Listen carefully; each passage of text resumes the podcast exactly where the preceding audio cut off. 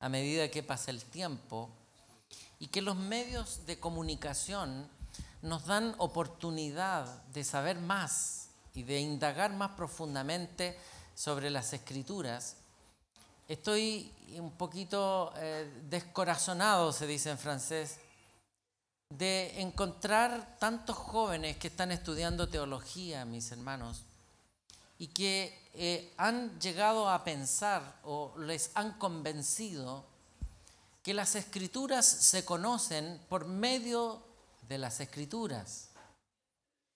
Y la palabra de Dios es revelada. Una cosa son las escrituras y otra es la palabra de Dios. Las escrituras las puede leer cualquiera. este libro vale en la Biblia más económica le vale como 5 mil pesos, yo creo 6 mil pesos debe costar. Y usted puede conocer las Sagradas Escrituras, pero usted no conociendo, o sea, al conocer las Sagradas Escrituras, no necesariamente conocerá la palabra de Dios. Porque la palabra de Dios estaba en el principio. En el principio dice, era la palabra de Dios, el verbo. El verbo dice, estaba con Dios y el verbo era Dios. Esa es la palabra de Dios. Las sagradas escrituras hablan de la palabra de Dios. Le dice Jesús a los fariseos que conocían las sagradas escrituras. Ustedes, dice, escudriñáis las escrituras porque en ellas os parece que encuentran la vida eterna. Están siempre leyendo la Biblia y no me conocen. Cuando la Biblia de lo único que habla es de mí. O sea, las sagradas escrituras, mis hermanos, son el testimonio de la palabra de Dios, que es Jesús.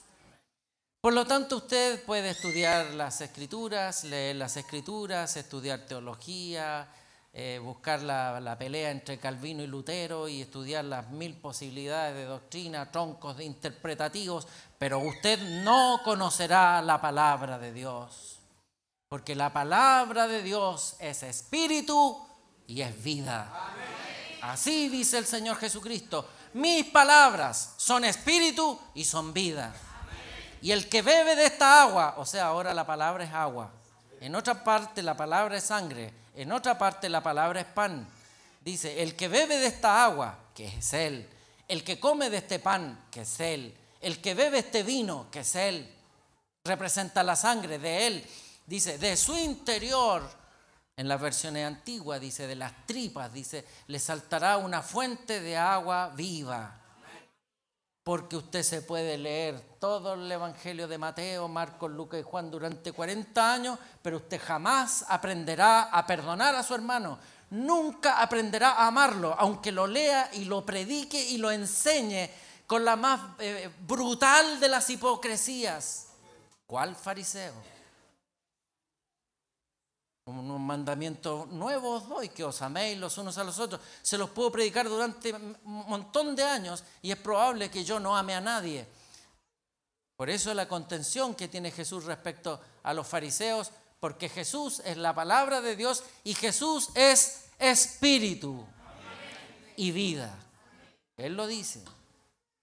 Por eso que nosotros creemos en el Evangelio espiritual que está pasado de moda, mis hermanos y me da tristeza que las nuevas generaciones se dediquen a discutir sobre doctrinas y teologías diversas, infinitas, y cada cual cree que su doctrina y que su conocimiento bíblico es el adecuado, no sabe e ignora que usted con la Biblia puede hacer mil combinaciones y inventar mil doctrinas y que los testigos de Jehová se basan en la Biblia y los adventistas y, también la iglesia satanista se basa en la Biblia porque el satánico cuando le hace clases también se basa en versos de las Sagradas Escrituras. Y que cuando Satanás contiende con Jesús, él roto también se sabía los salmos. Y le recita los salmos y Jesús le responde con otros, porque Él es la palabra de Dios. Entonces, mis hermanos, la palabra de Dios es revelada. No la Sagrada Escritura, léala. La podemos leer, le puedo leer unos 30 capítulos si quiere. Usted la puede leer, pero la palabra de Dios es revelada, está más allá del escrito. Es cuando el Espíritu de Dios comienza a configurarse dentro del escrito.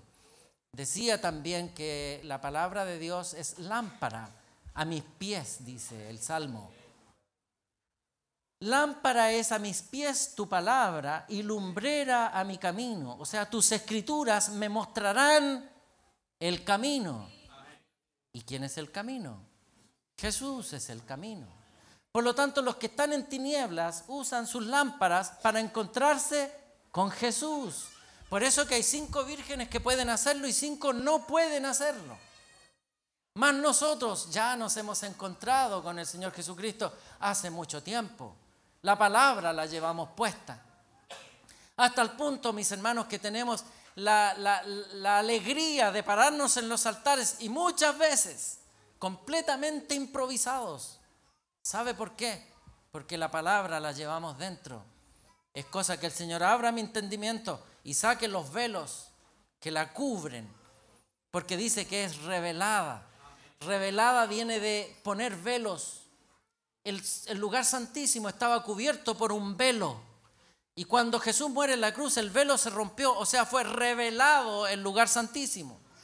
Por lo tanto, yo decía que la Biblia está llena de paños, está cubierta con cortinas. Y yo puedo leer, leer y jamás entender hasta que el Señor por su misericordia me podría Él quitar los velos para que yo entendiera. Yo comencé a leer las escrituras cuando era muy niño, mis hermanos, y mi récord llegaron a ser seis horas diarias de escritura. En aquella época, eh, todo comenzó cuando llegó mi obispo San Martín a la casa. Y yo era un niño pequeño, que, muy quietecito, nunca hacía desórdenes, no me ensuciaba la ropa, no jugaba de rodilla en el suelo para no ensuciarme los pantalones. No sé por qué salía así, no sé si era súper inteligente o demasiado pavo. Y llegó mi obispo San Martín y yo estaba por un rincón leyendo el pato Donald y me dice él, nos quedamos los dos solos y me dice él, ¿qué estás leyendo? Y yo todo culpable le dije el pato Donald, no, me dijo, tú leerás las escrituras. Y yo partí a buscar una Biblia para adentro porque yo no sé si me lo dijo para el tiro. Y me fui adentro y dejé el pato Donald y agarré una Biblia y empecé a leer. No entendí nada, pero había que leer. Él dijo que había que leer. Y empecé a leer y no pude parar nunca más en mi vida. Y un día pasaron un buen tiempo, mis hermanos, y yo no, paraba de leer, no paraba de leer. Y un día llega mi obispo San Martín a la casa y me dice, y me encuentra leyendo, un, un niño chico, Biblia en mano. Y me dice, ¿qué estás leyendo? La Biblia. ¿Y qué pretendes? Me dijo, ¿quieres ser maestro? Oh, yo dije, este hombre no lo entiende nadie. Me reta porque no leo, ahora me reta porque leo. Y leí, leí, leí, leí, hasta que me la aprendí de memoria, mis hermanos, de memoria. Todos los versos, los predicadores, todos, todos los versos, todos así desfilaban dentro de mí por años desfilaban dentro de mí. Me subía a los buses, mis hermanos, ya no la leí más. Estuve, de haber estado unos 10 años sin leer la escritura, porque me la sabía. Me subía a los buses, en ese tiempo decían los, los ancianos, decían, la letra mata, pero el espíritu vivifica. Entonces yo escondía que ninguno fuera a saber, porque yo había muerto como mil veces. Y me recuerdo que me tomaba del tubo del bus cuando iba a estudiar por la noche y me subía y los versos empezaban a saltar adentro de mí y un verso le hablaba a otro y este verso va con este verso y yo me volvía loco de alegría y no me dejaban predicar en la iglesia, por Dios, tremendo don y se está perdiendo, decía yo. sí, sí, así decía. Y yo decía, oh, si supieran que este verso va con este otro y que este funciona con este, oh, y ahí estaba, y me empezaron a llegar los golpes, mis hermanos, empezaron a llegar eh, la disciplina de Dios. Y en, una ocasión, eh, mis, los oficiales de la iglesia, que eran mis tíos, hay uno, el tío Mario, el tío Mario Rojas, y el tío Mario Rojas dijo, Mi obispo, yo quiero que el Aldo sea el ayudante de los voluntarios, porque el Aldo es un buen... No, dijo mi obispo y se enojó. No toquen al Aldo, no lo hagan predicar, dijo. ¿Cómo se le ocurre? Ya déjenlo. Así que me quedé prohibido de predicar y todavía ni predicaba. Ni siquiera lo había hecho mal todavía. Y yo andaba con ese pesar, sufrí en mi corazón, me confundí, me frustré, me enojé, me puse rebelde, se me quitó y pasó el tiempo, pasó el tiempo y un día estábamos en una congregación por ahí por Pudahuel, por ahí. Y mi obispo San Martín siempre pedía que lo acompañáramos. Y un día estábamos en, esa iglesia y, éramos amigos los dos. A veces él vivía en mi casa y teníamos que dormir juntos Luchábamos los dos, más de alguna vez le tiré cojines en la cabeza, lo tomé a la lucha.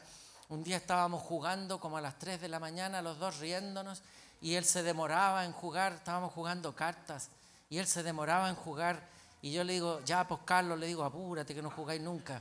Oye, me dijo, mira que eres, eres insolente. Así, así yo me crié con él, pero no me dejaba predicar. Y un día estábamos en esa iglesia y me empieza a buscar, él estaba predicando inspirado y me empieza a buscar. Por allí en el fondo estaba yo cuando lo vi que él me estaba buscando, yo justo estaba en la última banca, no tenía nadie en mi espalda. Y como yo lo vi que me buscaba, me paré arriba de la banca. Me paré para que me viera. Y yo quedé de aquí para arriba. Y me dice, el Señor te va a revelar este libro si eres humilde.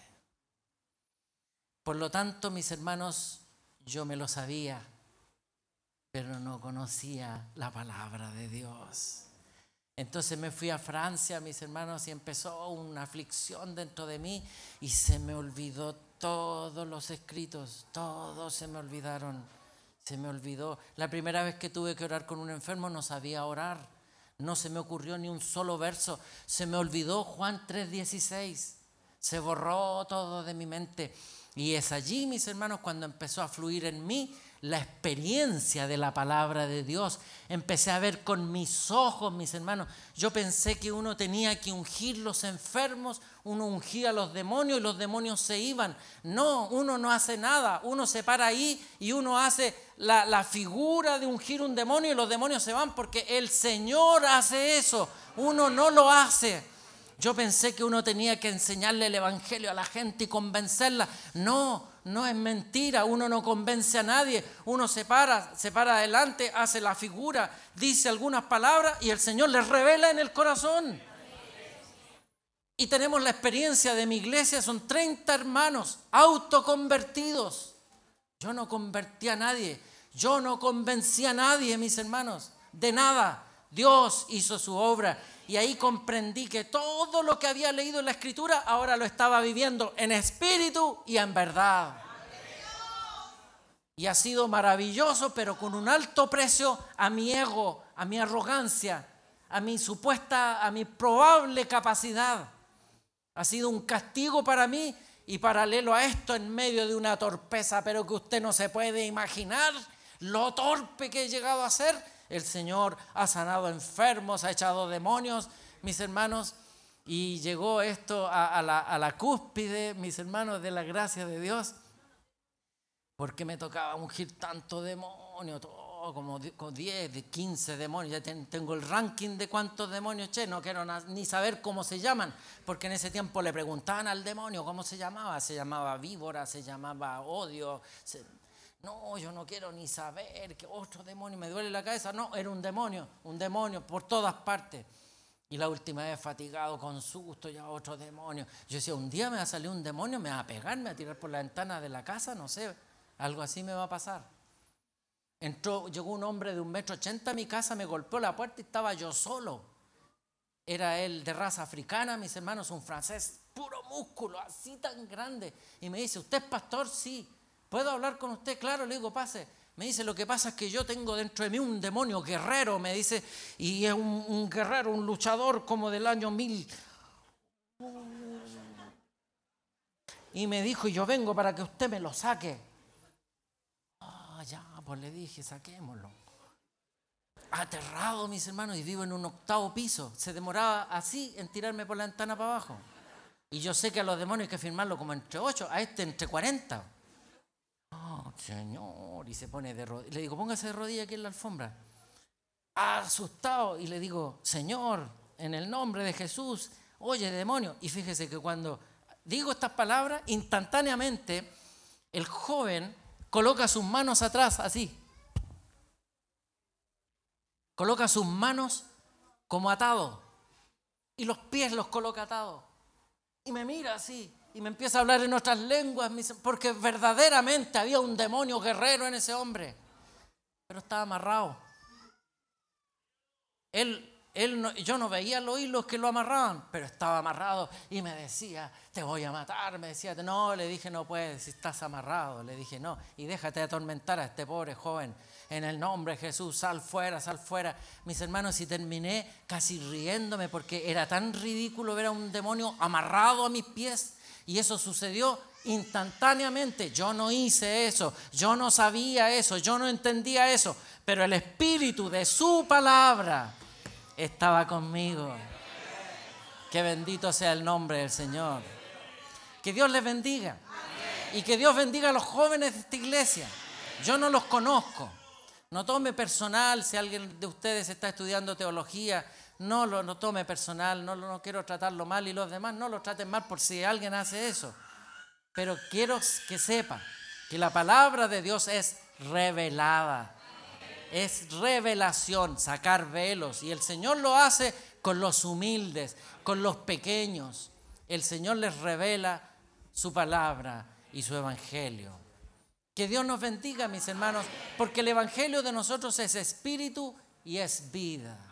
Ah, no es un esquema, no es una combinación determinada de versos, no es un estudio esquemático del Pentateuco, no, no, no, no, no. Lo de nosotros es un espíritu que entra al corazón del hombre y lo cambia desde dentro hacia afuera.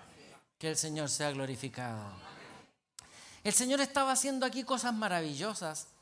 Él Mire, mire las cosas que hace Dios. A Abraham le había, le había dado la tierra prometida que estaba acá.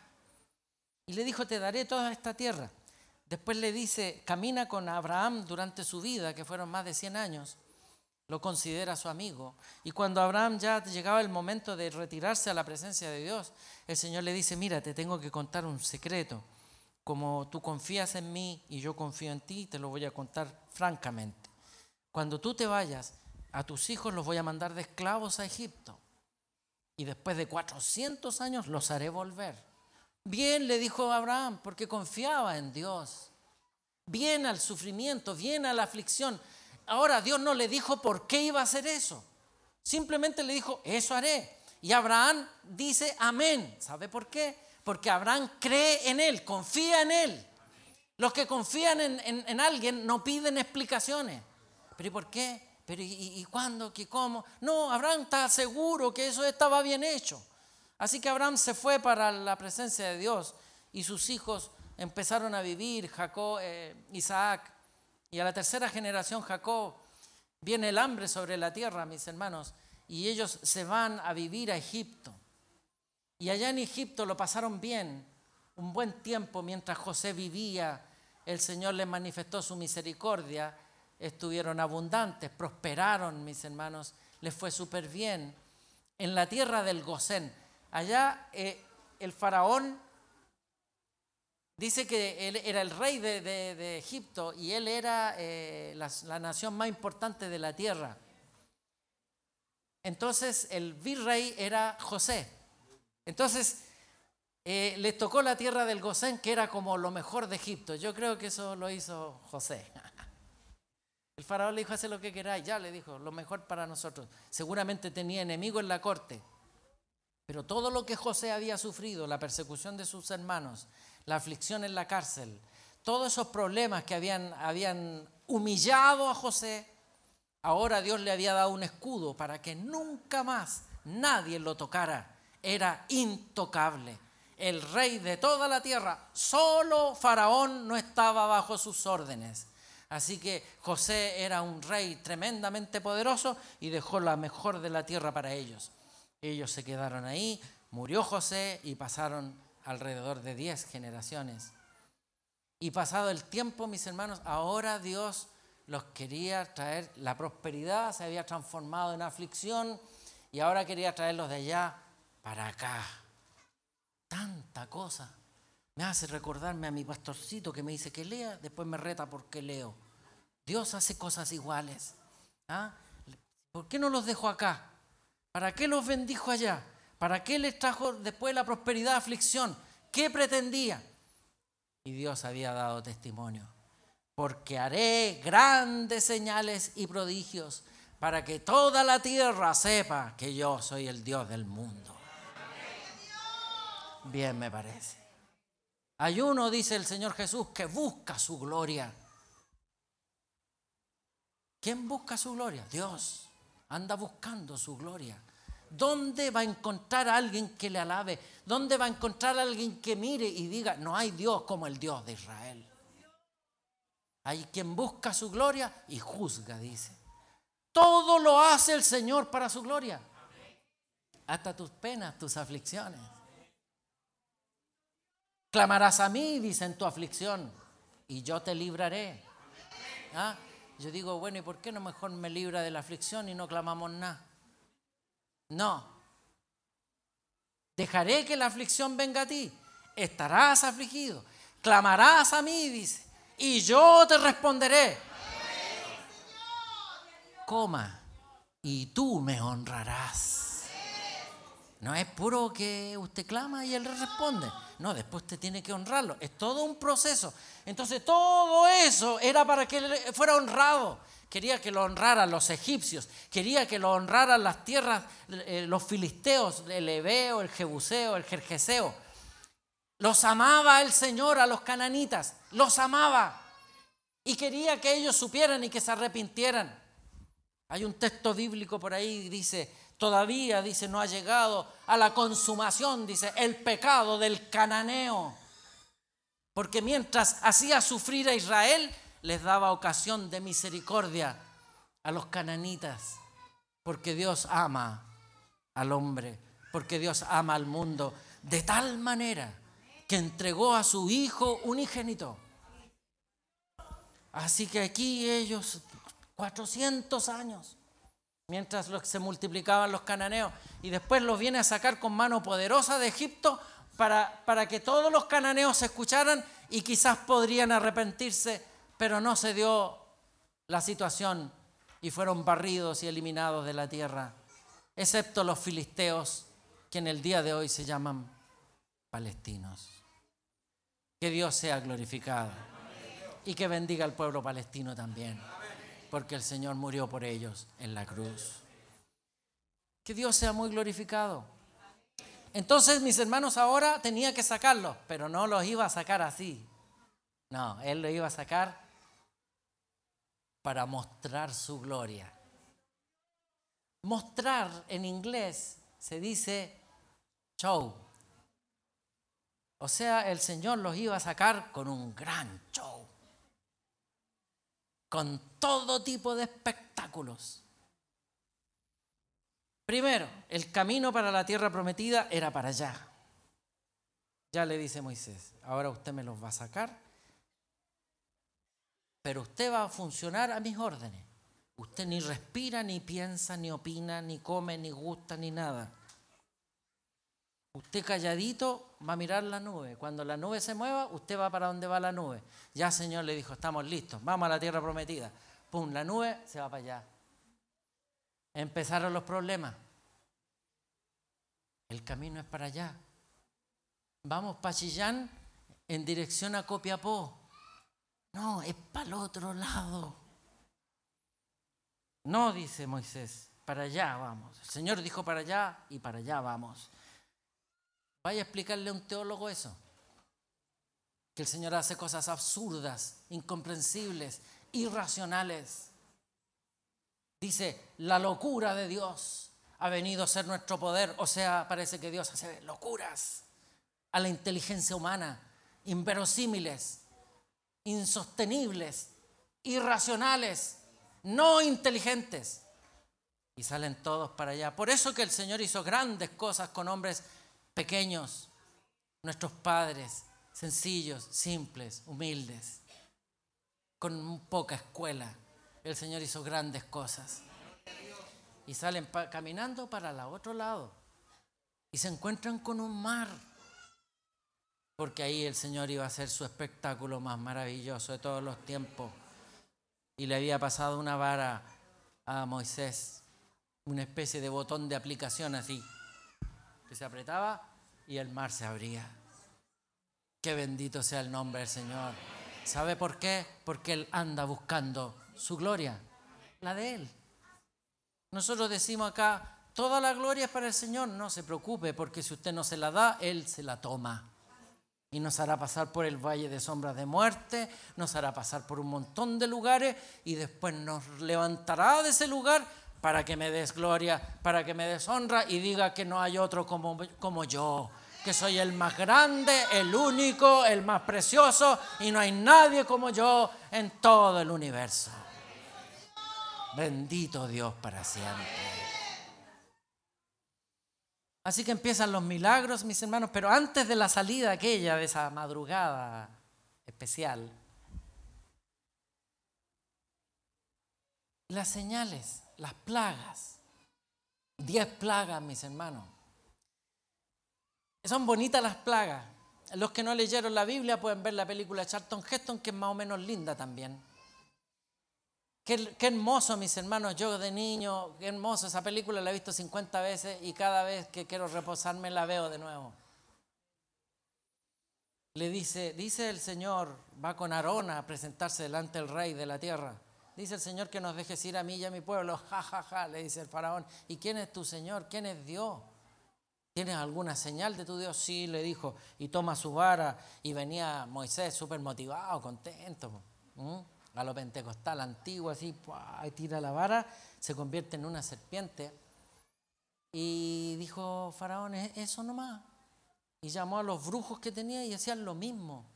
Tiraron sus varas y se convirtieron en serpientes. Ninguna sorpresa. Moisés dijo, oye, el Señor nos está dando milagros chicos, nos está dando milagros más o menos nomás. Se fue enredado para la casa como muchas veces nosotros predicamos la palabra del Señor y quedamos enredados, porque nos sobrepasa los propósitos del Señor. Entonces le mandó, empezó a hacer más señales y se llenó la tierra de piojos y vinieron los brujos y hacían lo mismo. Son, son diez milagros y los primeros tres los imitaron los, los, los brujos, pero el cuarto no pudieron porque Dios había comenzado a crear cosas y los brujos no podían crear cosas, solo, solo podían transformar cosas y, crear ilusiones, más el Señor estaba, estaba sobrepasando. O sea, el Señor quería sobrepasar a los brujos, los quería sobrepasar a los que invocan el ocultismo, a los que hacen eh, milagros por ahí a los brujos que andan volando en los árboles, que le dicen los tuetués, los cuentos de campo, que nos gusta tipo 2 de la mañana con un mate. El Señor quería sobrepasar todos los milagros que ellos hacían, uno por uno, uno por uno quería sobrepasarlo, porque quería ganarles a todos, uno por uno. Qué grande es el Señor. Da la impresión que fuera un niño que se creen, mire que andan volando en la noche, yo también voy a volar, yo también les voy a mostrar que tengo ángeles y que atravieso los muros y que camino por el agua. Váyanse, le dijo, váyanse en el barco, de ahí los pillo. Y se fueron. y se fue caminando por el mar a buscarlo. Tranquilamente caminando, mis hermanos, dígame qué es eso, dígame si eso no es un show. Claro que lo está haciendo para su gloria, para la gloria de su nombre. Bendito sea Dios para siempre. Y comienzan los milagros, el malestar, mis hermanos, las plagas, el, pueblo, el pueblo mañoso, la iglesia del Señor, Israel. La primera iglesia del Señor se llama Israel, la segunda iglesia del Señor se llama los gentiles. Y esta primera iglesia mañosa, mis hermanos, que no, que por qué, mira, este, Moisés no, no, me gusta mucho, no habla nada porque Moisés no hablaba nada, no habla, no es comunicativo, este pastor no me gusta. Y, estaban reclamando Cuando yo llegué a la iglesia, mis hermanos, había habido una iglesia que ya estaba casi desapareciendo y el pastor que había en Francia antes que mí era un pastor anciano y la iglesia se había ido dijeron, el pastor es muy viejo. Y cuando llegué yo, ¿sabe lo que dijeron? El pastor es muy joven. y los judíos estaban más o menos igual, estaban reclamando y que no, que no los convencía. Y cuando empezaron las plagas, se quedaron calladitos y resulta que acá estaba Egipto y de aquí para allá empezaba la tierra del Gosén. Y resulta que se llenaba de piojos hasta aquí. y venían moscas, la plaga de las moscas, ¿hasta dónde? Hasta aquí. ¿Ah? Y, los, de, los de acá veían, oye, acá no hay mosca. Y allá está lleno de moscas. Después se llenó de ranas hasta que la tierra se puso de onda. Hasta aquí. Siempre hasta ahí, mis hermanos. Si te comieras la palabra del Señor, verías que las plagas de la tierra son hasta ahí. ¿Hasta dónde estás tú? Son hasta ahí. Siempre yo he dicho, ¿por qué arrancan para los terremotos? ¿Por qué salen arrancando si los terremotos son para ellos? No son para ti. Son hasta ahí. Y decimos que conocimos la escritura. Pues decimos, no, a mí la Biblia no me la toquen. Sí, pero no se la sabe.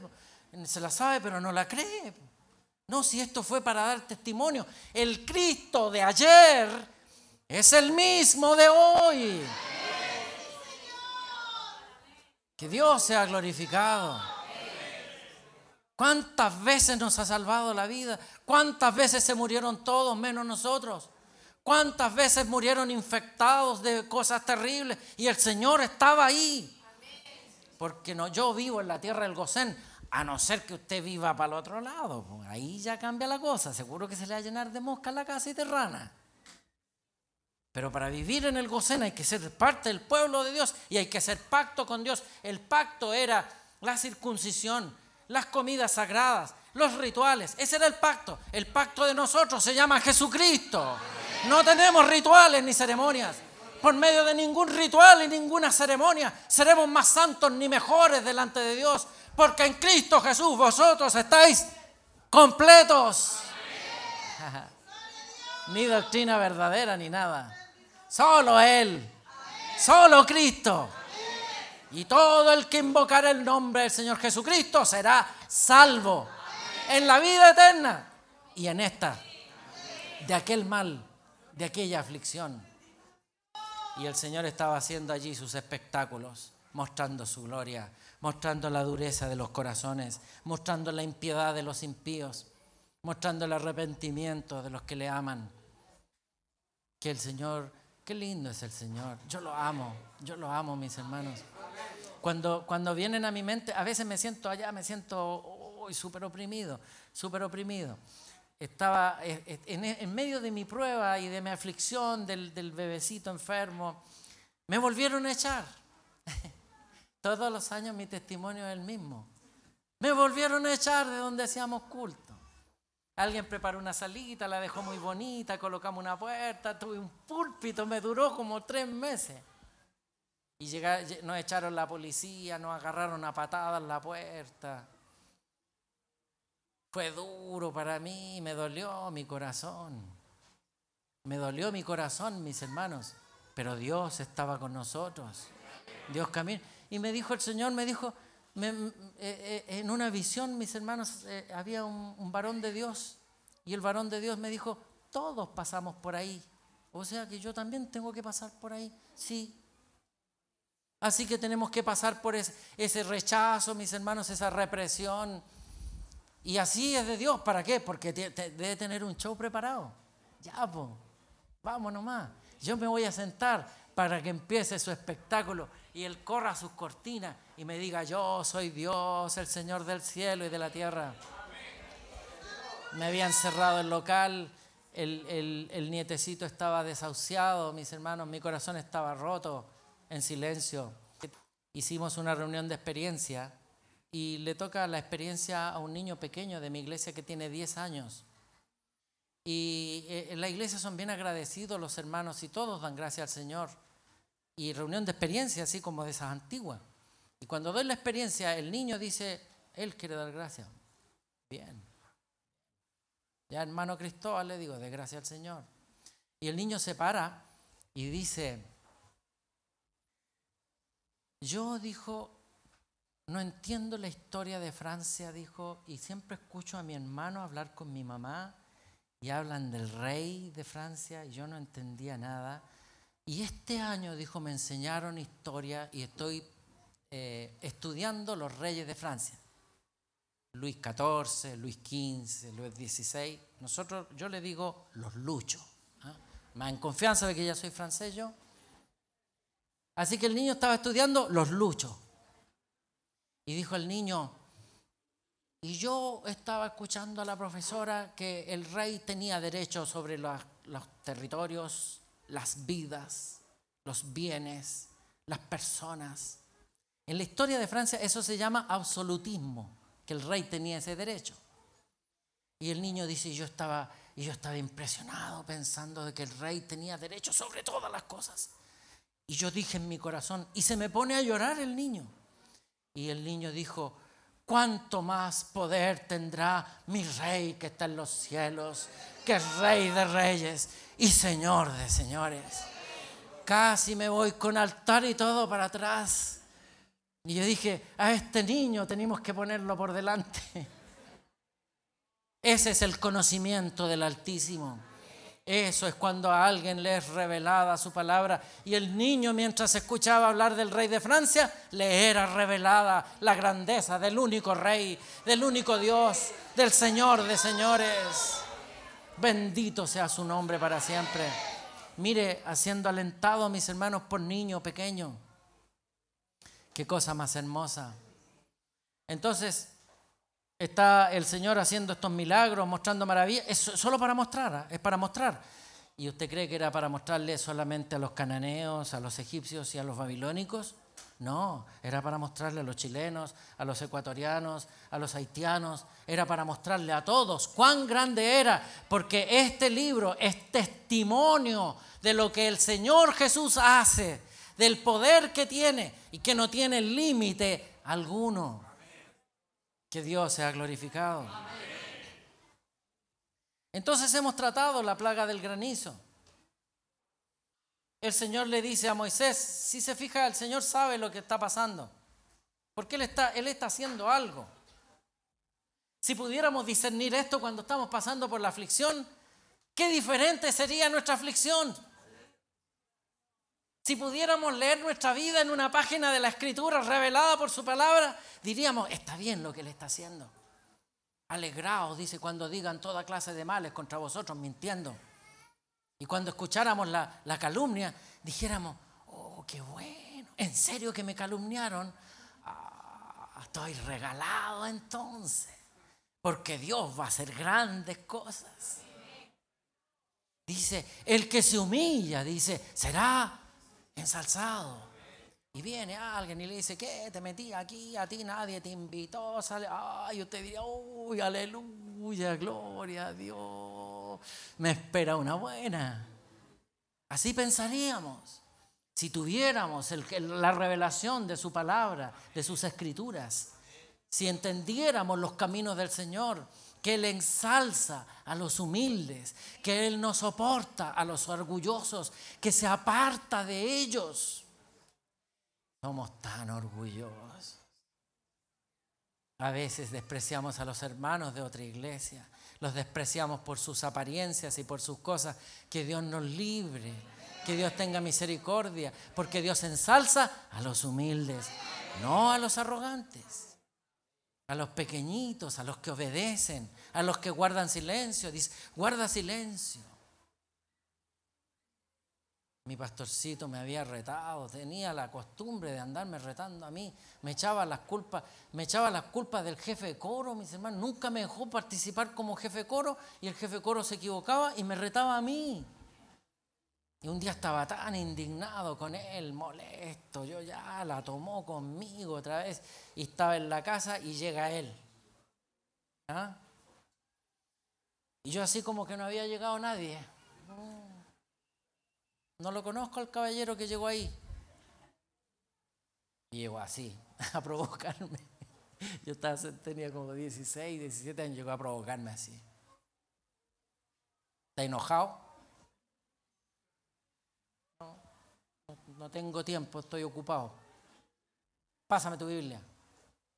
Y le paso mi Biblia y me la rayó. Me rayó el Salmo 62. Y me puso así unos círculos feos que hacía. Y me puso, solo en Dios está callada mi alma. De Él viene mi salvación. Más encima me decía que me quedara callado. Me retaba y después me decía que me quedara callado. Han pasado 40 años. Y agradezco a Dios por esa escuela. Porque ahora me quedo callado cuando viene el mal. Cuando me azota la aflicción, guardo silencio. Porque en Dios está callada mi alma. ¿Sabe por qué? Porque de Él viene mi refugio, mi salvación, mi sustento.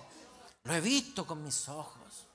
Lo he practicado, mis hermanos. Yo le decía a mis compañeros pastores, tengo mis, mis amigos en, España y en Suecia, nos juntamos de repente. Ellos sufren lo mismo, les cuesta mucho. Eh, somos cohibidos en nuestros cultos. Y la última vez que les prediqué, les dije, ¿saben, ¿saben compañeros? Ustedes no tienen derecho a andar tristes. Ustedes no pueden andar así. Yo tampoco, no tenemos derecho. Nosotros tenemos que andar contentos porque nosotros somos profesionales de la fe, porque nosotros establecimos la fe como una forma de vida. Y no puede ser que el que la propone no, no, no sea verdad en él.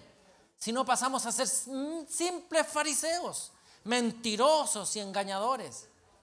Así que nosotros no tenemos derecho, por lo tanto nuestra única obligación absoluta es llegar a la casa del Señor y alabarle por sus misericordias y alabarle por sus beneficios. Y yo espero que aquí hayan muchos cristianos que sean profesionales de su fe y que su fe la hayan convertido en una profesión de vida. No en uno me tomo cuando esté afligido. O le pongo a mi auto el Señor en mi copiloto. No, que el Señor no sea su copiloto.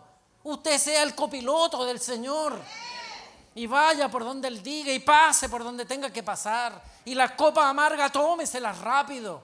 Porque Él convierte la copa amarga en dulzura a los que le aman. Solo Él puede hacer eso. Qué bendito sea el Señor. Pero empieza todo este sacrificio, mis hermanos, y todo este dolor, esta angustia. Los hermanos que estaban en la iglesia de Israel, en la tierra del Gosén, no reclamaban, ya no reclamaban contra Moisés porque estaban asustaditos allá, porque veían que los piojos, las ranas llegaban hasta allí, y cualquier maldición llegaban hasta allí. Vinieron tinieblas sobre la tierra, mis hermanos, qué espanto. Se oscureció la luz natural solo hasta la tierra del Gosén. Cuando mató a los primogénitos, dice que hubo espanto y dolor en toda la tierra de Egipto. Y dice que todos lloraban, incluso el primogénito de los animales. El que había tenido cuatro perritos, el perrito mayor había muerto, mis hermanos, por el ángel de Dios. Pero de la, de la tierra del Gosén para allá, dice que no se escuchó ni siquiera ladrar a un perro porque los perros de los judíos estaban durmiendo súper tranquilos. Hasta tu animal está cuidado. El animal de tu casa, ese animal que te mueve la cola cuando llegas a la casa, hasta él está bajo la protección del Altísimo. Porque está escrito en el libro. Porque está el testimonio aquí firmado por el Espíritu Santo. Y el Cristo de ayer es el mismo de hoy. Qué bendita misericordia. Dile a Jehová, dile a Faraón, el Dios de los hebreos dice así, deja ir a mi pueblo para que me sirva, porque enviaré esta vez todas mis plagas a tu corazón. Las otras plagas habían sido evidentes, las plagas habían sido manifiestas con sangre, el río se, se puso rojo en sangre, el suelo se llenó de piojos, el cielo se llenó de moscas, el campo se llenó de ranas, pero ahora, dijo, te mandaré las plagas al corazón. O sea, ahora te voy a afligir el espíritu. No van a poder dormir. Va a estar pesada tu alma. Vas a tener eh, mal dormir. Mis hermanos, la Francia es el país más triste del mundo. ¿Sabía usted? En ningún otro país del mundo se toma tanta droga para dormir como en Francia. Porque las plagas de Dios le llegan al corazón de ellos, porque viven lejos del Señor, porque la gracia del Señor la rechazaron no sé cuándo, ni cómo, ni dónde. Yo no sé por qué ellos no creen en Dios ni pueden creer. Y tampoco sé por qué nosotros creemos. ¿Por qué usted puede creer? Le pregunto, ¿usted cree en el Señor Jesús? ¿Y por qué cree en el Señor Jesús? ¿Lo ha visto alguna vez? ¿Qué pasó dentro de usted? Yo no sé, ni sé ni por mí.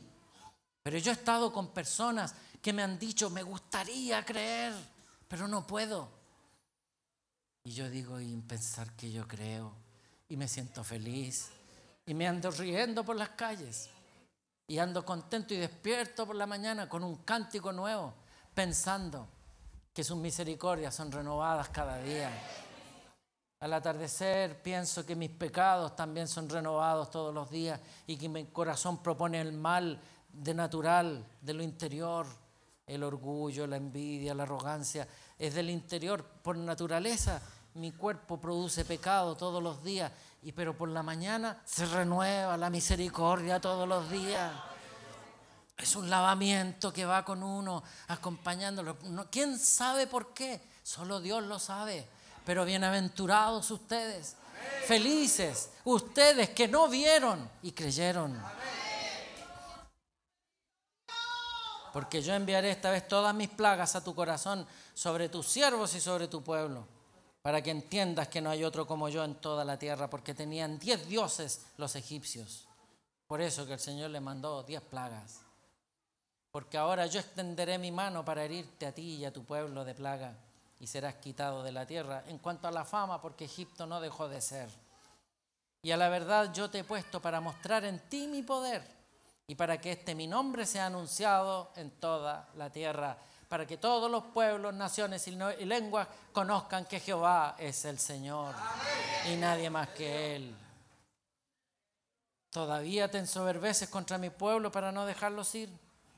Y aquí que mañana a estas horas haré llover granizo muy pesado, cual nunca hubo en Egipto, y esta es una de las plagas del Apocalipsis. Granizo y fuego. Yo no entendía cómo puede caer granizo y fuego y es simplemente una forma de decirlo. Se refiere que los granizos vienen acompañados con rayos. Es una tormenta de nieve con unos granizos que pesan mucho, que rompen los árboles y que caen muchos rayos y relámpagos constantemente. Y mientras va cayendo el granizo, va incendiando árboles y quemando bosque. Por eso que a simple vista el escritor dice que cayó granizo con fuego Igual que en el Apocalipsis, en los días que vienen, dentro de poco, el Apocalipsis dura siete años y cuando la iglesia sea arrebatada, en este tiempo que estamos viviendo, cualquiera de estos días, seremos arrebatados. A continuación la tierra vivirá una lluvia de granizo y fuego, tal como aquí. Y le dice, Y, aquí que mañana a estas horas haré llover granizo muy pesado. Envía pues a recoger tu ganado y todo lo que tienes en el campo, porque todo hombre o animal que se halla en el campo y no sea recogido a casa, el granizo caerá sobre él y morirá. O sea, para matar a una vaca, mis hermanos, necesita una gran piedra de nieve. Mas el que no, de los siervos del faraón, el que tuvo temor de la palabra de Jehová, hizo huir sus criados y su ganado a casa. Mas el que no puso en su corazón la palabra de Jehová, dejó sus criados y sus ganados en el campo. Y Jehová dijo a Moisés, extiende tu mano hacia el cielo para que venga granizo en toda la tierra de Egipto sobre los hombres, sobre las bestias y sobre la hierba del campo. Moisés lo hizo y levantó su vara. Y, y Jehová hizo tronar y granizar y el fuego se descargó. El fuego, ¿se fija? Que son los relámpagos que van a hacer, caen rayos y empiezan a quemar todas las cosas. Y el fuego se descargó sobre la tierra y Jehová hizo llover granizo sobre la tierra de Egipto. Y aquel granizo en el verso 25 hirió en toda la tierra de Egipto a todo lo que estaba en el campo, así hombres como bestias, destrozó la hierba del campo, desgajó todos los árboles solamente en la tierra del Gosén, donde estaban los hijos de Israel, no hubo granizo. Qué grande es el Señor. Entonces Faraón envió a llamar a Moisés y a Aarón y se arrepintió. Y les dijo, he pecado esta vez. Patudo, había pecado como siete veces. He pecado esta vez, dice. O sea, reconoce esta nomás, las otras no. He pecado esta vez. Jehová es justo y yo y mi pueblo impíos. Orad a Jehová para que cesen los truenos de Dios y el granizo, y yo os dejaré ir y no os detendréis más.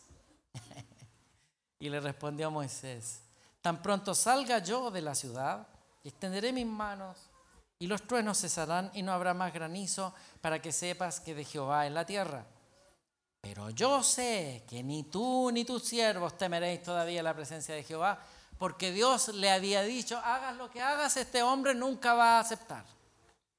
Por eso que lo sabía y está arrepentido el faraón por un rato, por lo menos por un rato, y era necesario por un rato para volver a mostrar la grandeza del Dios de Israel.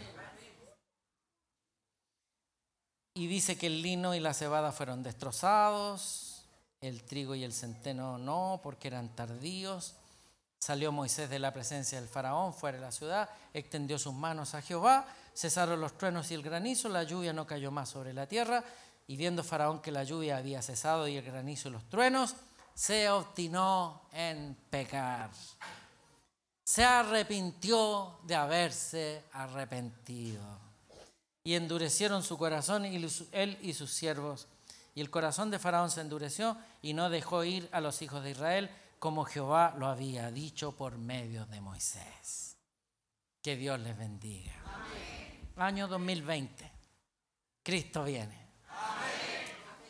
¿A qué viene? A buscar su segunda iglesia. ¿Cómo lo hará? Así, con señales, con plagas. ¿Para qué? Para que todos sepan, todos sepan que Jesús es el Señor, que Jehová es Dios, que el único libro sagrado sobre la tierra son las sagradas escrituras.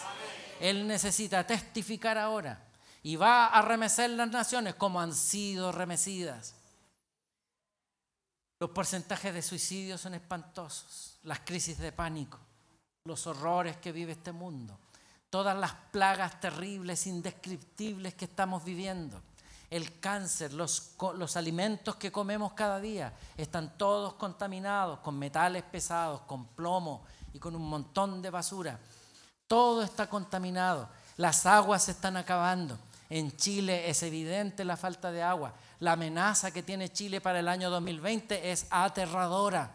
Señales por todas partes amenazas de guerras mundiales, amenaza con fin de los alimentos, con, estos, estos comercios internacionales, las multinacionales, que se quedan con todo. Hay ahora eh, todo un movimiento sobre la tierra, hay terror a diestra y a siniestra, nadie sabe qué hacer. Los Estados Unidos de Norteamérica, la nación más poderosa de la tierra, quiere librarse de la maldición que viene sobre la tierra, por lo tanto está cortando sus relaciones con Europa, en Europa son 20 naciones. Las 20 naciones equivalen a un tercio del poder económico y guerrero que tiene los Estados Unidos.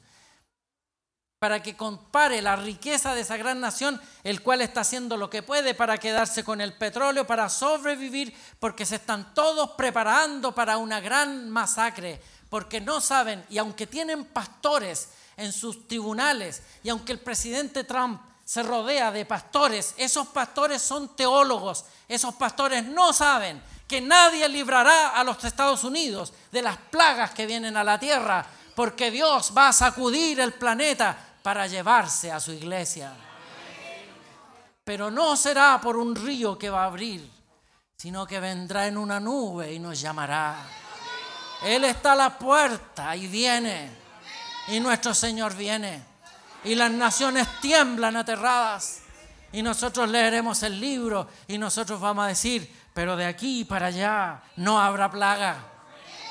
Pero de aquí para allá Es tiempo que usted eche mano a las promesas y se, se aferre a las promesas. A lo mejor está siendo tocado por alguna de esas plagas o por alguna de esas enfermedades. Dice el Señor, mucho pueblo de Dios ignora la obra de Satanás. Gran pueblo de Dios no tiene idea de la obra de Satanás. Creen que Satanás puede hacer esto. Creen que Satanás puede atacar. No, Satanás no puede atacar nada. Satanás no tiene ninguna autoridad que no haya recibido de lo alto. Cuando los gadarenos, el endemoniado gadareno con sus miles de demonios, ven al Señor Jesucristo, lo reconocen como el enemigo, el que los había derrotado allá en el reino de los cielos. Y cuando lo ven, el derecho exclusivo que tenían era de huir. No huyeron, porque ellos son esclavos de Dios. Y cuando los demonios lo ven, en vez de huir espalda al Señor, van a la presencia del Señor. ¿Para qué le digo? Los discípulos que iban con el Señor se aterraron cuando vieron al demonio corriendo y cuando llega delante del Señor se arrodilla y coloca su cabeza entre las rodillas adorándolo. Y le dice, Señor, no nos eches de esta región, porque no tiene derecho ni siquiera a huir. Y todas las cosas que hace son por autoridad de Dios. Hay un escritor por ahí que escribió un libro que se llama y dice así, el título, Satanás, siervo de Dios. Dice el libro de Tesalonicenses, y porque no quisieron aceptar o recibir el amor de la verdad, dice, Dios les envía un espíritu engañoso para que crean a la mentira. ¿Comprende lo que le estoy diciendo? Así que Satanás no funciona independiente. No llega y ataca, no, no es así. Él ataca por autoridad de Dios. Dios le da permiso. Satanás tiene un patrón que se llama el Señor Jesucristo. Estas cosas las revela el apóstol Pedro en el capítulo 5, cuando dice resistid al diablo y huirá de vosotros. ¿Y por qué dice eso el apóstol Pedro? Porque él había sido ejercitado en esto. Y le dice el Señor Jesús, Pedro, Pedro le dice, el diablo te ha pedido para zarandearte como a trigo. Y yo le dije, qué bueno. Y yo estoy orando para que no te falte la fe. Oh, dijo Pedro, ¿qué me va a pasar? Lo que le pasó. se llenó de tinieblas, se turbó su corazón, se derritió como una llama, él, se derritió como una vela quemada, se apagó como una ampolleta y dijo, yo no conozco a ese hombre. Y Satanás lo absorbió. Dios le había enviado al enemigo para que lo perfeccionara. Y le dijo, le dijo el Señor, yo estoy orando para que no te falte la fe. Y una vez vuelto, confirma a tus hermanos. O sea, el Señor le había dicho, pero no te preocupes, va a ser un rato nada más. Ese es el ejercicio por donde tiene que pasar el pueblo de Dios. Pero ahora, mis hermanos, Dios va a enviar la plaga sobre el mundo entero. Todas estas leyes satánicas los hermanos están luchando contra las leyes. No lo puedo creer. Se nos metieron tantos teólogos entre medio, mis hermanos, que parece que nadie ve nada. El pueblo de Cristo está luchando contra las leyes satánicas. Mis hermanos, Cristo viene. Nosotros nos vamos. Es lo mismo que usted ore para que no haya plaga de mosca. Vamos a orar para que no haya plaga de ranas. No, Dios mandó las ranas y Dios mandó las moscas para mostrar su gloria, su poder, para mostrar la soberbia de los soberbios y para mostrar la humildad de los pequeños, de los que claman a su nombre, de los que lloran en su presencia y le dicen, Señor, ten misericordia de mí. Estas leyes vienen de Satanás porque Dios le dio permiso para ponerlas. Que Dios sea glorificado. No podemos evitar el apocalipsis. Señor, no, que no pase el apocalipsis. No, es muy terrible, muy duro. No, dice que el sol calentará siete veces más y dice que los peces de los mares se murieron todos. ¿Por qué? Por plaga de Dios, porque no quisieron recibir el amor de la verdad. dígame, ¿cuántos años ha predicado el Evangelio por las calles? ¿Cuántos años le ha dicho a sus vecinos, a sus amigos, a su familia, Cristo te ama? ¿Cuántos años? ¿Hasta cuándo será la, buena voluntad de Dios, la paciencia de Dios? Es larga la paciencia de Dios, pero llega un momento que se acaba. Y ha llegado el momento que la misericordia para el mundo se ha acabado. ¿Sabe por qué? Porque nosotros tenemos que ser tomados, porque el faraón no nos dejará partir. Y como no nos dejará partir, va a venir el rey en persona a buscarnos. Benditos los que creen. Benditos los que le aman. Para que aguardéis ese día erguidos, dice, esperando las promesas que el Señor venga a buscarnos de este mundo de tinieblas y de aflicción. Cuando nuestros jóvenes van fácil al mundo, ahora el mundo es muy fácil. Ya mucho pueblo ni sabe cuál es la diferencia. Cuando yo era pequeño, mis papás me decían, no escuche esa música, eh, tenga cuidado, mucho fútbol, mucha tele, tenga cuidado con ese corte de pelo. Así nos decían los papás. Yo les voy a contar un secreto que le tengo a mi pastor Nacor. Yo tenía como ocho años y entré a la iglesia Mariposa jugando al yo-yo. Y me salió el pastor Nacor al camino. Ahora me voy a cobrar la venganza. Guarde eso, me dijo. Y yo me lo guardé porque había pecado contra el cielo jugando con mi yo-yo, porque acá no se viene a jugar. Y, en esa inocencia, en esa simpleza, el Señor me guardó, mis hermanos. Hoy día, dígame, ¿qué es el mundo? Nadie sabe. Todo es permitido. Todo vale. Hago lo que quiero con mi cuerpo, lo exhibo como quiero. En la casa del Señor me tapo, pero en la playa ando desnudo. No, no, no, no, extraño para mí, me sorprende. Me sorprende ver las fotos del Facebook. Me sorprende ver cuando las, hermanas se exhiben en el Facebook, así se me desnuda. Y, la hermana sabrá que está en el mundo. Alguien le dijo que el mundo funcionaba así. Alguien le explicó a ese hermano que, que, que la exhibición es pecado que mostrar las riquezas, que hablar de grandezas, que decir, mire, tengo una empresa, tengo 20 millones, 40 millones, 60. Alguien le dijo a ese hermano que así no se habla. Alguien le explicó al hermano con dinero que la grandeza de un rico en la casa del Señor es su humillación. Alguien le explicó al hermano pobre de la iglesia que su grandeza es su exaltación. Soy pobre, pero soy rico. Y que el rico diga, soy rico, pero no soy nadie. Alguien le explicó, ¿sabe la diferencia entre el Gosén?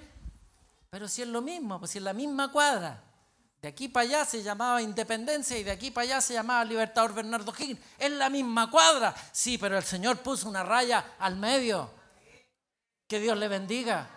¿Por qué estamos llenos de enfermedades? ¿Por qué tenemos las mismas enfermedades de ellos? ¿Por qué tenemos las mismas cosas raras que tienen ellos? Unas enfermedades tan raras. Fui a predicar el Evangelio a Suiza, mis hermanos me, tocó compartir la pieza con un pastor. El pastor tenía crisis de pánico, mucho mayor que yo, un pastor teólogo norteamericano, hablaba cinco idiomas. Y nos acostamos en una camita cada uno. Y el pastor oró toda la noche y no me dejaba dormir. Porque el pastor tiene crisis de pánico y a él le pasan cosas terribles. Vive una miseria humana. Y en la mañana yo desperté de mal humor porque había orado toda la santa noche. Oye, pastor, le dije, ¿qué pretendí? Le dije orando tan relargo. El Dios tuyo parece que es sordo, no sabe, debe estar muy reviejo porque no sabe tus problemas. ¿Sabe cómo es el ejercicio de oración? Se hace un paquete, se le entrega. Echa sobre mí tu carga, yo te la llevaré. Pero el teólogo parece que no se sabía ese verso. Se sabía todo lo otro, menos ese. No, me dijo él, es que lo que pasa es que yo estoy muy enfermo, entonces yo le pido al Señor que me sane. Y yo, y bueno, ¿y tú crees que tu Dios es sordo? ¿Y por qué le tenés que decir mil veces? ¿Y qué culpa tengo yo? No me dejaste dormir. Soñé toda la vida, sáname, sáname, sáname. Oye, le dije que me tenéis cansado, tu religión apestosa, esa que tienes tú, qué cuestión más terrible. Y Sabir le dije, ¿No te diste cuenta que le pediste mil veces que te sanara y que no te sanó? ¿No te diste cuenta que no te quiere sanar? ¿Por qué no te miras en el espejo y le dices, espejo, escúchame, Dios no te quiere sanar? Te sometió a una tiniebla y no te quiere liberar de ella. ¿Por qué no te dices eso en el espejo? ¿No te das cuenta? ¿No te das cuenta que si eres un predicador y no puedes predicar es porque Dios no quiere que prediques? Era grande si me agarra. También yo chico.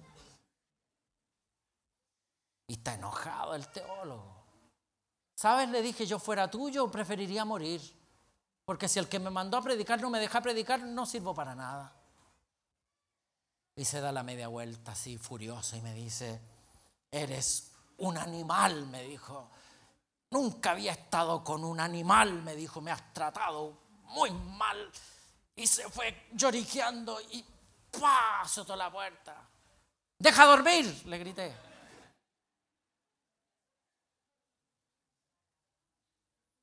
Éramos como 15 pastores de todas nacionalidades y estábamos sentados en la mesa y de repente se hace un movimiento y él era el líder de, ese grupo. Y de repente dice la, la pastora, doña de casa, una mujer suiza que sabía hablar español, el pastor se llamaba Alfonso.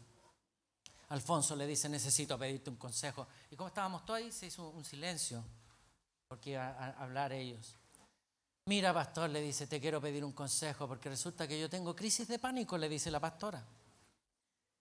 Ah, porque el pastor dijo que no era crisis de pánico. Ah, y él me decía que era crisis de pánico, que era una descompensación de unos metales en el cerebro. No, le dije, te hicieron tonto. No se llama así, se llama, se llama terror, se llama tiniebla, se llaman espíritus.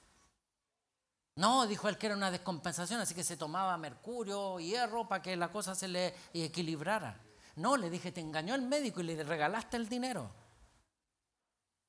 Y le dice, mira Alfonso, yo no puedo dormir, entro en pánico y no hay qué hacer. Predico todos los días, de lunes a domingo, 24 horas al día, y me entra el pánico y quedo tirada. Y por favor, dame un consejo. Y él estaba sentado en la mesa así, y me mira de reojo así.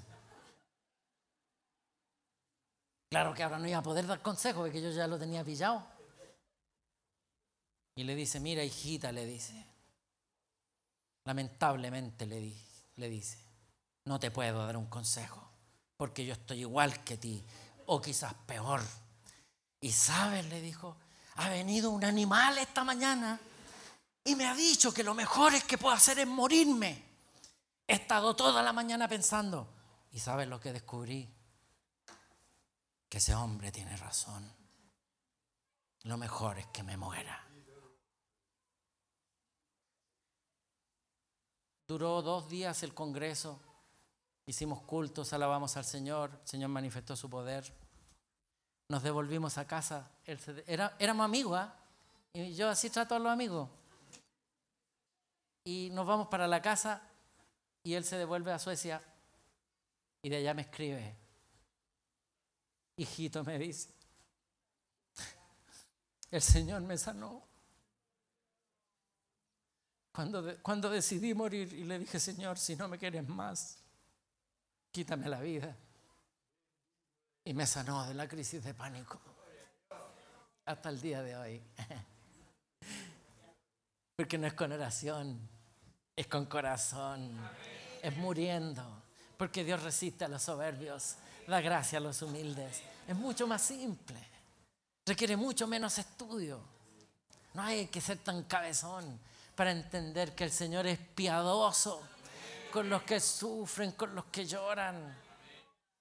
Cuando Él había resucitado de los muertos, estaba de pie allí eh, junto a su ataúd, al lugar donde lo habían depositado su cuerpo muerto. Él él estaba allí, tenía que subir al Padre, tenía que oficiar con su sangre, tenía que hacer el, ritual y la ceremonia sagrada de presentar su sangre por amor a la humanidad. Tenía que hacer una cosa sublime, mis hermanos, que un día el Señor nos, la va a proyectar y veremos lo que Él hizo ese día. Era muy sagrado, inimaginable el ritual que Él iba a hacer. Y cuando Él estaba preparando para eso, llegó una de sus Marías y la María vio que no estaba el cuerpo.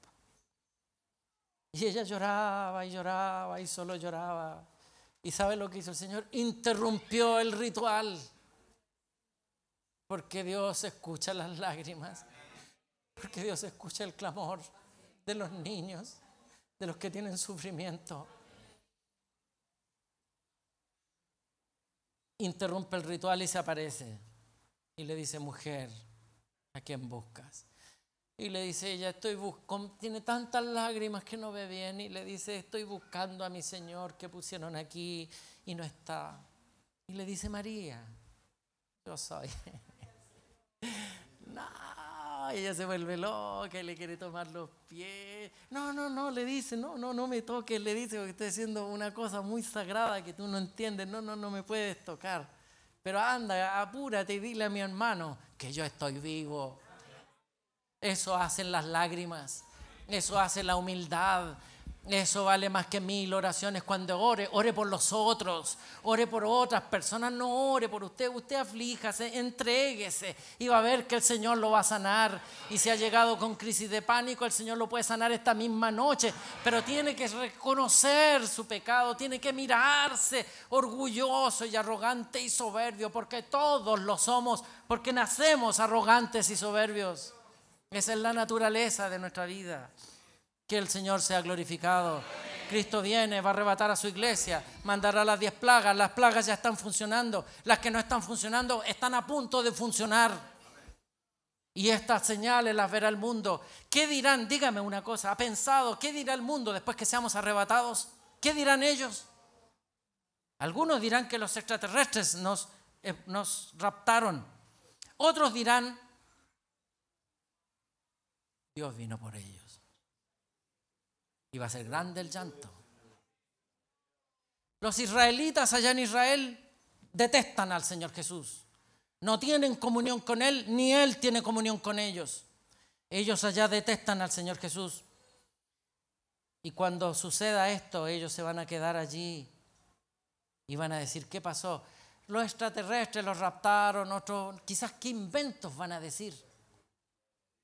Y algún israelita importante dirá, yo escuché un día que los evangélicos hablaban de algo, algo parecido. Alguien tendrá un testamento, porque ellos no leen el Nuevo Testamento, solo el Antiguo. Y les van a traer un Nuevo Testamento, mis hermanos. Y ese día se van a enterar que se quedaron votados. Se van a enterar que son las vírgenes imprudentes que no pusieron aceite en sus lámparas. Y sus lámparas no les dieron la utilidad porque la palabra del Señor es para conocer al Señor Jesucristo. Y al Señor Jesucristo se le conoce en espíritu y en verdad. Iban a decir, nuestras escrituras no fueron capaces de guiarnos al Mesías. El Mesías ya vino.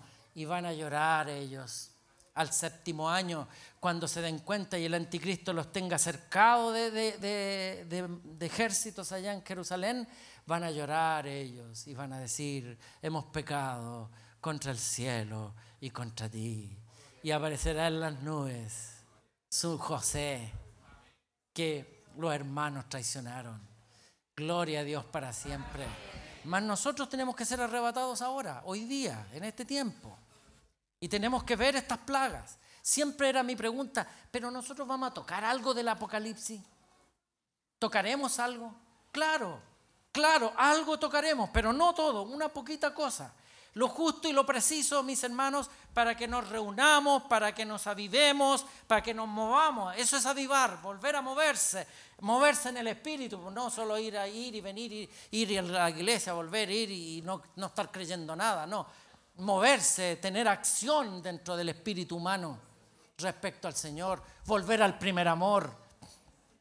Eso es lo que está preparado en estos días y las plagas, por terrible que sean, por terrible que venga el año 2020 para el pueblo chileno, por terrible que sea la amenaza, recuerde, recuerde, del Gosén para allá nada, del Gosén para acá todo, del Gosén para allá nada, de tu puerta para adentro nada, de tu puerta para afuera todo. Yo y mi casa veremos la gloria de Dios. Demos glorias a Dios. Gloria a Dios. Gloria a Dios. El Señor estará con nosotros. El Señor estará con nosotros. Les va a cuidar, mi hijito. No tengan miedo, no se preocupen. Mm, si puede, cómprese una vela, pero si no, no se preocupe, tontera. Algunos compraron 500 kilos de harina y 800 kilos de arroz porque no confían en la provisión de Dios. Dios proveerá. Dígame, ¿qué comieron en el desierto durante 40 años? ¿No tiene Dios el poder para sostenernos? No, sí lo tiene tiene el poder, es bueno ser inteligente, es bueno ser prudente, pero no sea incrédulo por Dios. Su prudencia cuando sobrepasa ciertos límites se convierte en incredulidad, porque si Dios no vela por la guardia, en vano velan los guardas. No saca nada con poner cinco candados, cuatro alarmas. Si Dios no va a estar involucrado en esa cosa, le van a entrar los ladrones y le van a robar todo. Pero si Dios está con usted, no van a entrar los ladrones.